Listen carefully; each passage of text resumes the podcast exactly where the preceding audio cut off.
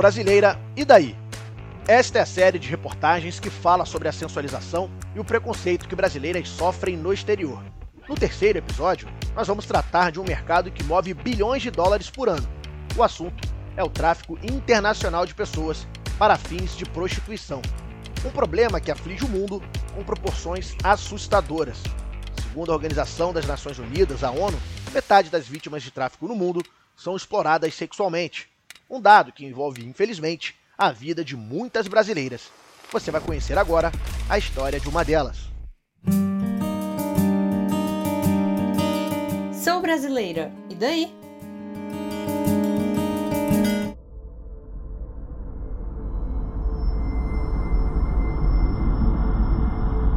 Seu nome pode ser Maria, Francisca, Helena ou qualquer outro nome brasileiro. Sua identidade é um detalhe em um enredo de sofrimento que marca a vida de muitas mulheres pelo Brasil, pelo mundo.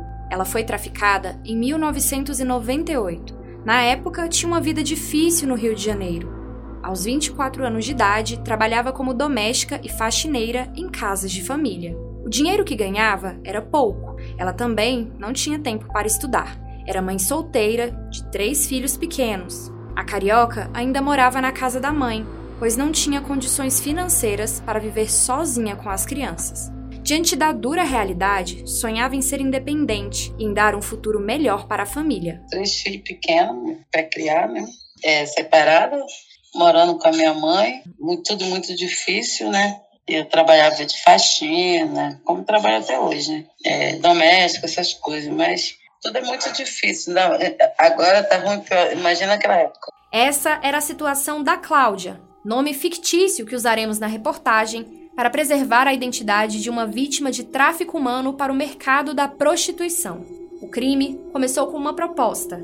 A Cláudia tinha uma melhor amiga, vamos chamá-la de Rita. Em uma boate do Rio de Janeiro, Rita conheceu uma terceira pessoa, a Rosana, que se apresentou como uma garçonete e tinha acabado de chegar de Israel. Cláudia conta que logo surgiu uma amizade entre as três. Ficamos amigas, ela se aproximou bastante da gente, aliciadora, né? Começou a frequentar os mesmos lugares que, que a gente, começou a frequentar nossas, nossas casas. Quando ela fez o convite, falou pra gente como é que era, mas ela não falou hora nenhuma que era para prostituição, entendeu? A oferta era para trabalhar em uma lanchonete em Tel Aviv, cidade de Israel. Tanto Cláudia quanto Rita seriam garçonetes. Salário, 1.500 dólares por mês, que era equivalente a cerca de 2.100 reais na época. Um valor bem maior do que o recebido na profissão de doméstica aqui no Brasil. A categoria trabalhava duro por um salário mínimo no valor de 130 reais. Os olhos da Cláudia logo brilharam e a vontade de ir só crescia. Rosana, que fazia a proposta para as meninas, contava que com o dinheiro ganho em Israel, conseguiu comprar um carro e uma bela casa no Brasil. Cláudia e Rita chegaram até a frequentar essa residência luxuosa. A história parecia real e, sem nem suspeitar do que estava por vir, as cariocas confiaram na suposta amiga e disseram sim à proposta de ir trabalhar no exterior. Realmente, lá em Tel Aviv, lá tem muitos restaurantes na beira da praia. Tem muita, realmente, muitas meninas brasileiras trabalhando em restaurante. Tem muita. A gente foi para lá para trabalhar, para ganhar dinheiro, para ter uma vida melhor, uma vida melhor para nossos filhos. Só que não, não foi isso que aconteceu. Segundo Verônica Teresi, advogada e doutora em Ciências Humanas e Sociais, que estuda o tráfico de pessoas há quase 20 anos, aliciadores como a Rosana sabem bem como escolher as vítimas. Ela diz que o alvo dos criminosos são mulheres de baixa renda. Isso porque é muito mais fácil convencer alguém que enfrenta muitas dificuldades e precisa mudar de vida urgentemente. Os criminosos procuram por uma pessoa sem esperança, que nem sabe se amanhã vai ter dinheiro para pagar as contas ou comprar comida para os filhos. Mulheres solo, né, mulheres que têm filhos e que cuidam sozinhas das crianças, são mulheres com é, escolaridade baixa, com baixa oportunidade de, de oportunidade de trabalhos, né? Muitas delas com, sofreram ou, ou, sofrem violência, violência de várias formas, violência de gênero, violência quando eram menores de abuso. Diria que as mulheres brasileiras elas são vítimas porque elas vivem em situações de precariedade social. E elas encontram, através do tráfico, uma estratégia migratória para poder tentar resolver seus problemas econômicos, seus sonhos de vida. Né? Todo mundo quer ser diferente, todo mundo quer ser melhor, quer conquistar outros mundos, não é verdade? No caso da Cláudia e da Rita, elas queriam se mudar para conseguir dinheiro e comprar uma casa no Rio de Janeiro. As duas se despediram de suas famílias com a certeza de que em breve retornariam para o Brasil. Juntas, as amigas pegaram um avião em direção à Europa. As passagens e os passaportes foram pagos pela suposta empresa. Segundo Cláudia, antes de ir de fato para Israel, elas ainda passaram por países europeus, onde conheceram até pontos turísticos, tudo por conta da máfia. Eles mandam tudo, né? A passagem, dinheiro para roupa, passaporte. É, nós fomos daqui para Madrid, de Madrid nós fomos para Irlanda, da Irlanda nós fomos para Paris. Quando nós chegamos em Paris, já tinha duas pessoas esperando a gente. Aí dormimos no outro dia que nós fomos para Israel. As duas pessoas que a Cláudia menciona eram homens que faziam parte da máfia. Eles viajaram com elas de Madrid para Tel Aviv. Logo quando chegaram no aeroporto de Israel, eles recolheram os documentos das brasileiras. Quando chega eles, no aeroporto, eles já pegam o nosso passaporte e as passagens. Aí foi que a gente se surpreendeu, né? Sem os documentos, elas saíram do aeroporto em Israel, entraram em um carro com os dois homens e foram levadas para os locais de trabalho. Rita desceu primeiro. Ela ficou na boate Playboy. Cláudia ficou em uma segunda casa noturna, chamada Eliá. A partir daí, a ficha começou a cair. A vaga de emprego não era de garçonete. Ao chegar na boate, Cláudia percebeu que foi para o exterior para trabalhar como garota de programa. Chegou lá, tinha outras meninas brasileiras, tinha muito brasileiro. Aí foi quando as meninas falaram, gente, isso aqui é uma casa de prostituição, não faz escândalo porque eles batem, droga desaparece com o corpo das meninas. E ali foi isso que foi nossa vida. Começamos a nos prostituir para eles. Cláudia caiu em uma rede internacional de tráfico humano, crime previsto na legislação brasileira. Em resumo, a lei, que é de 2016, especifica que o tráfico de pessoas é um crime que pode ser cometido com diferentes objetivos, como retirar os órgãos ou parte do corpo de uma pessoa para depois vender em um mercado ilegal. Outro destino de alguém que é traficado é ser forçado a trabalhar e não receber um salário em troca. Há ainda criminosos que traficam crianças para colocar ilegalmente na adoção, e tem os casos de tráfico em que homens e mulheres de diferentes idades são vítimas de exploração sexual, como é o caso da Cláudia. Advogada com especialidade na área de tráfico humano, Verônica Teresi, explica as características do crime que busca comercializar pessoas de várias maneiras. Tráfico de pessoas, ele é um fenômeno que tem três grandes elementos. Um deles é uma ação, que pode ser o transporte, o translado, é, a transferência de alguém, o alojamento de alguém, sempre utilizando de algum meio, que pode ser o engano, a violência, né, a violência física ou a violência psicológica, é, a coação e sempre a finalidade do tráfico é a exploração dessa pessoa no destino final. De acordo com a Organização das Nações Unidas, a ONU, o mercado do tráfico mundial de pessoas movimenta cerca de 32 bilhões de dólares por ano. Hoje em dia, isso equivale a aproximadamente 168 bilhões de reais. Ainda segundo dados da organização, até em 2018 foram identificadas mais de 48 mil vítimas de tráfico humano no mundo, sendo que a metade delas foram traficadas para exploração sexual. A maioria das vítimas são mulheres e meninas, que compreendem 92% do total, Homens e meninos compõem apenas 8% das estatísticas. Quando falamos especialmente das brasileiras, elas estão muito presentes no mercado europeu. Em Portugal, por exemplo, elas integram 40% das vítimas de tráfico. De acordo com o Observatório de Tráfico de Seres Humanos de Portugal, os rótulos atribuídos às brasileiras, como carinhosas, gostosas e até boas de cama, colaboram para que elas sejam alvo do tráfico. Mas, segundo a pesquisadora no tema de tráfico de pessoas, Verônica Teresi, esse não é o fator principal que coloca as mulheres do Brasil nesse mercado. Na verdade, é a falta de condição financeira que leva muitas brasileiras a serem traficadas. A mulher do samba, é a mulher da música, é a mulher do português. Né? O português do Brasil é bonito. Então, tudo isso faz parte desse imaginário que se constrói em cima dessa mulher. E, claro, isso também faz parte. Mas eu diria que mais parte do que isso é a questão é, do mercado mesmo, do mercado do sexo, que entende que quer vender quem for. É a facilidade de você colocar essas mulheres nesse mercado.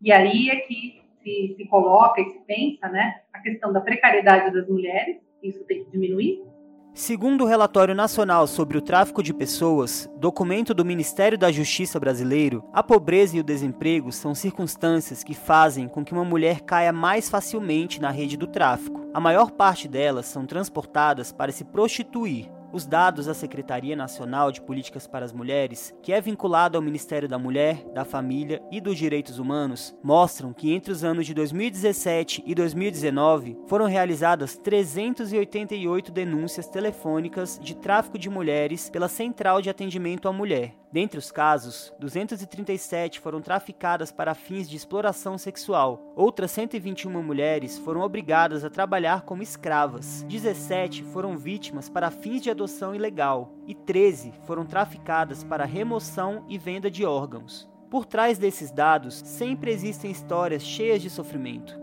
Esse é o caso da Cláudia, vítima de tráfico que você está conhecendo durante a reportagem. A brasileira conta como era na prática a rotina de prostituição a qual foi submetida em Israel. É tipo uma, como mostra mesmo no filme, né? Uma venda. Fica todas as meninas vestidas de lingerie no sofá e os homens chegam escolhem a que eles querem, né? E vão para os quartos e pagam o gerente lá na recepção, é assim. Além da prostituição imposta e dos castigos cruéis, Cláudia e as companheiras de cárcere eram mal alimentadas. Passavam tanto tempo na boate que quase não dormiam. Cláudia conta ainda que elas praticamente não falavam com os familiares no Brasil. Os traficantes não permitiam muitas ligações, e quando elas podiam se comunicar com a família, os bandidos monitoravam as conversas. A gente, logo que a gente chega, a gente não fala, fala com a família que chegou bem. Depois, depois de uma semana, duas semanas. E você não fica falando sempre com a tua família. Primeiro que o telefone eles que te dão para falar. E se eles não te dão, você não tem telefone, né? você não tem celular. Você depende pra, deles para tudo. Eles que discavam o número e ficavam do lado, né? Ouvindo. Era difícil contar o que estava acontecendo para a família. Cláudia, além de temer pela própria vida, tinha medo de algo acontecer com os familiares no Brasil. Afinal, uma integrante da máfia chegou a frequentar a casa dela. Sabia exatamente onde encontrar os filhos e a mãe da carioca. Se não era possível pedir socorro para a família, tampouco para os clientes. Isso porque as brasileiras lidavam com um grande desafio em Israel, o idioma do país. É, a gente não falava. Primeiro que a gente não fala hebraico nem inglês. E eles só queriam ir lá para fazer o que eles foram fazer, eles não querem saber. Se você não faz, eles vão lá e fazem queixa. Eles agridem, botam de castigo, é uma coisa horrível, bem horrível. Se você tentar, tentar fugir lá, eles desaparecem com você, eles te entregam para a polícia, a polícia deles, né? Desaparece com você, você nunca mais aparece. Quem quer fazer isso? Arriscar a vida? Eu nunca quis. Essa violência seguida de morte foi o que aconteceu com a Rita, a amiga que viajou com a Cláudia para Israel. A brasileira tentou fugir e acabou sendo morta pela máfia. Segundo Cláudia, os traficantes aplicaram um tipo de droga na veia da Rita, o que causou a morte da brasileira. O corpo dela foi encontrado pelos bombeiros no meio da rua. A gente sabia que ela tinha, eles tinham batido muito nela. A gente descobriu aqui que eles aplicaram uma heroína, uma das veias dela que foi direto para o cérebro, tanto que primeiro o cérebro dela morreu no hospital, né? O coração batia, mas ela não tinha mais cérebro. E jogaram o corpo dela na rua. E lá em Israel, aonde vai uma, um carro de polícia, vai um carro de bombeiro. É de... É, como é que fala? Ambulância. Aí essa ambulância achou ela no, no, na rua, com passaporte, com tudo, levou ela para o hospital. Depois eles falaram pra gente o que tinha acontecido. Cláudia sentiu a dor de perder a melhor amiga de forma trágica. Mas a morte da Rita abriu também uma porta na vida das brasileiras traficadas em Israel. Segundo Cláudia, elas conseguiram denunciar o ocorrido para a família da Rita no Brasil. Tinha uma menina que falava hebraico, que já morava lá há muito tempo. Ela tinha até um papel de visto de lá. Aí ela falava hebraico, aí ela podia sair, né? Aí ela foi no. Lá é feira, você encontra as coisas que você quer nas feiras. Aí foi, ela foi na feira, comprou um celular muito pequenininho, foi aí que nós conseguimos nos comunicar com o pessoal aqui no Brasil. Quando Cláudia e as outras traficadas conseguiram avisar o ocorrido para a família da Rita, logo uma advogada entrou na história, a mãe da vítima cobrou uma resposta das autoridades. Foi aí que, em uma ação conjunta, a Polícia Federal do Brasil e o governo de Israel fizeram o resgate das brasileiras. Cláudia conta que tudo foi combinado por telefone com a advogada. A gente sabia o dia, ela avisou a gente, falou fantástico, tanto que foi mesmo. E o consulado vai entrar tal dia, tal hora. Realmente, foi esse dia. Ela falou: deixa tudo arrumado que eles vão pegar vocês. Esse dia, uma, de tarde, eles, a polícia verdadeira mesmo, junto com o consulado, repórteres, entraram lá e resgataram a gente. Esse resgate foi, foi a melhor parte da nossa vida naquele lugar. Depois de três meses em cativeiro, Cláudia conseguiu voltar para a família no Rio de Janeiro. O caso repercutiu pelo Brasil. Foram várias reportagens nos diferentes jornais do mundo. Um resgate que realmente deu certo por conta da parceria entre Brasil e Israel. Verônica Teresi, que pesquisa assuntos de tráfico humano há quase 20 anos, diz que a cooperação entre as polícias de diferentes países é a melhor forma de investigar o tráfico. Existe assim o FBI, que pode ser utilizado para isso, mas o que funciona muito a nível de cooperação internacional são os adidos policiais. Os adidos policiais são policiais específicos de cada país. Então, por exemplo, a polícia espanhola coloca um adido policial no, na embaixada da Espanha no Brasil. Esse policial é o responsável por seu contato da Polícia Federal Brasileira com a polícia espanhola. É muito mais rápida a, a, a colaboração. Então, por exemplo, se há uma investigação de uma rede de tráfico de brasileiras para a Espanha ou para qualquer país, por exemplo, Portugal também tem a DIC, né? Se a polícia brasileira está identificando alguma rede e ela sabe que determinadas mulheres estão sendo levadas, ele pode dizer para a polícia, marcando hoje, com a roupa assim, assim, né? Pelas câmeras eles conseguem identificar essas mulheres. Essas mulheres vão chegar lá a tal hora, o Adido já comunica a polícia de lá, a polícia de lá já começa a monitorar para onde as mulheres vão. Ainda segundo Verônica, identificar uma rede internacional de tráfico humano não é tarefa fácil. Por isso, no Brasil, a Polícia Federal conta com a ajuda de denunciantes. Em alguns casos, as denúncias chegam por meio dos núcleos de enfrentamento ao tráfico de pessoas, que são centros de apoio associados ao Ministério da Justiça. Esses núcleos são responsáveis pela prevenção e combate ao crime de tráfico no Brasil. As unidades estão espalhadas em 16 estados do país. Uma delas fica em Pernambuco e é coordenada por Jeane de Aguiar advogada que há mais de 20 anos atua no resgate de vítimas de tráfico humano. Jeane conta como funciona a ação conjunta entre o núcleo e as polícias do estado. Quando a gente recebe uma denúncia de tráfico de pessoas, se tratar uma secretaria composta por policiais, então a gente encaminha a denúncia para o setor de inteligência da própria polícia para que ela averigue a veracidade dessa denúncia, porque já tivemos alguns casos da, da própria denúncia ela não ser verdadeira, confirmando a própria polícia já começa a investigação. Se for alguma situação da própria denúncia, a própria polícia já entra no caso, né? Quando a gente observa que um caso seja internacional, a gente encaminha para a Polícia Federal. E aí a gente, em conjunto né, com a Polícia Federal, tiver a presença da vítima, a gente vai com ela até a Polícia Federal, até como forma de dar um apoio, ficar mais tranquila. Os núcleos de enfrentamento ao tráfico de pessoas também fazem ações preventivas, principalmente principalmente em escolas e universidades, com o objetivo de conscientizar os jovens, que podem ser enganados mais facilmente. A Giane de Aguiar diz que no núcleo de Pernambuco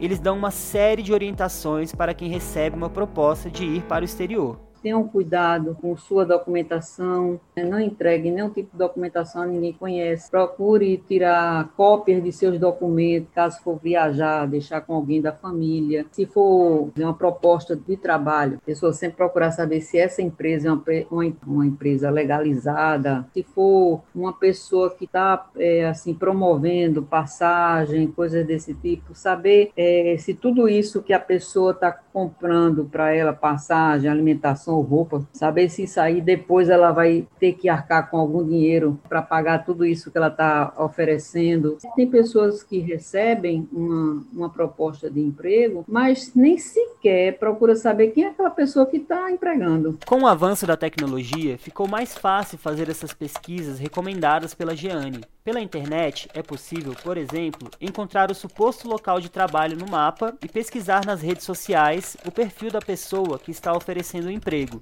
Por outro lado, o mundo virtual pode ser perigoso, já que é um meio a mais para aliciadores atraírem as vítimas, como conta Jane de Aguiar, que tem experiência em trabalhar no combate ao crime. É muito fácil você começar uma amizade pela internet e essa conversa às vezes vai evoluindo, você vai pegando a confiança da pessoa para depois chegar aonde eles realmente querem levar as pessoas. Ao suspeitar de aliciadores ou saber sobre vítimas de tráfico, a recomendação é procurar as autoridades. As denúncias podem ser feitas pelo número 100 ou discando 180 já se você é uma pessoa que pretende ir para o exterior, é preciso ficar de olhos bem abertos para que não aconteça o mesmo que ocorreu com a Cláudia. Pessoas que estão pensando em sair do país, receber propostas para sair, para ganhar muito dinheiro lá fora. Eu vim falar para vocês que nem, nem sempre é verdade. De repente, pode aparecer sim alguma proposta, tudo legalizado, tudo direitinho. Mas eu vim falar para vocês que tome cuidado, para vocês não passar pelo que eu passei, né? Ficar presa no país, ser é, traficada, porque infelizmente isso acontece muito com, com meninas, com meninos do, é, do Brasil. As pessoas são mortas lá fora, são assassinadas, desaparecem e a família nunca mais sabe notícia. Neste terceiro episódio da série, nós conhecemos a história de uma vítima de tráfico humano que foi obrigada a se prostituir em Israel. Também mostramos, por meio de dados, que as mulheres são maioria nas estatísticas de pessoas traficadas no mundo, alimentando um mercado que gera muito dinheiro. No próximo e último episódio, nós vamos falar sobre sequelas físicas e traumas psicológicos e emocionais que essas vítimas podem desenvolver. Até lá! Sou brasileira, e daí? Produção, roteiro e reportagem: Juliana Soares. Locução: Ingrid Ribeiro, Juliana Soares, Lucas Cândia e Rafael Felite. Trabalhos técnicos: André Araújo, Gustavo Soares e Lucas Cândia. Orientação e coordenação: Carlos Eduardo Eixe.